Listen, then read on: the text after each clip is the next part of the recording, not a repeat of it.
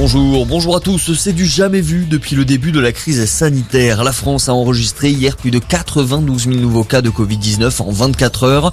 Un record qui peut notamment s'expliquer par le fait que les Français ont été nombreux à se faire tester avant de passer Noël en famille. Le conseil scientifique avait aussi prévenu. Il faut y voir là le début de la vague du variant Omicron qui devrait déferler sur la France en janvier. Les experts ont d'ailleurs tiré la sonnette d'alarme car face aux nombreux arrêts maladie, le risque de pénurie de main d'œuvre est réel dans plusieurs secteurs d'activité.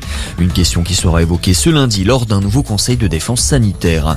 La France condamnée pour ne pas distribuer assez de kits d'hygiène à la prison de Fresnes, dans l'une des plus vieilles et plus vétustes prisons du pays. Les conditions d'incarcération ont régulièrement été pointées du doigt. La justice avait même demandé en 2017 à l'État de résoudre ce problème, notamment en distribuant des nécessaires de toilettes aux détenus.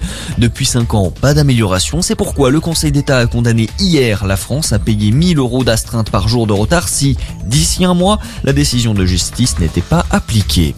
Dans le reste de l'actualité, l'océan Viking a le feu vert pour accoster le bateau de SOS Méditerranée avait recueilli 114 migrants il y a plus d'une semaine au large de la Libye.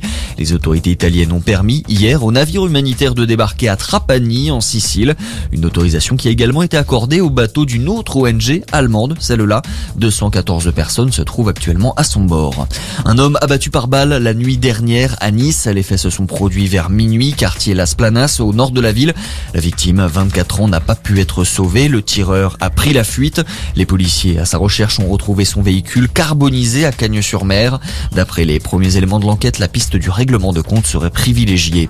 Et puis en rugby, le Boxing Day s'annonce perturbé. Les deux rencontres du top 14, Racing 92 Pau et Toulon-Bordeaux, qui devaient se tenir lundi, sont reportées suite à la découverte de plusieurs cas de Covid dans les effectifs.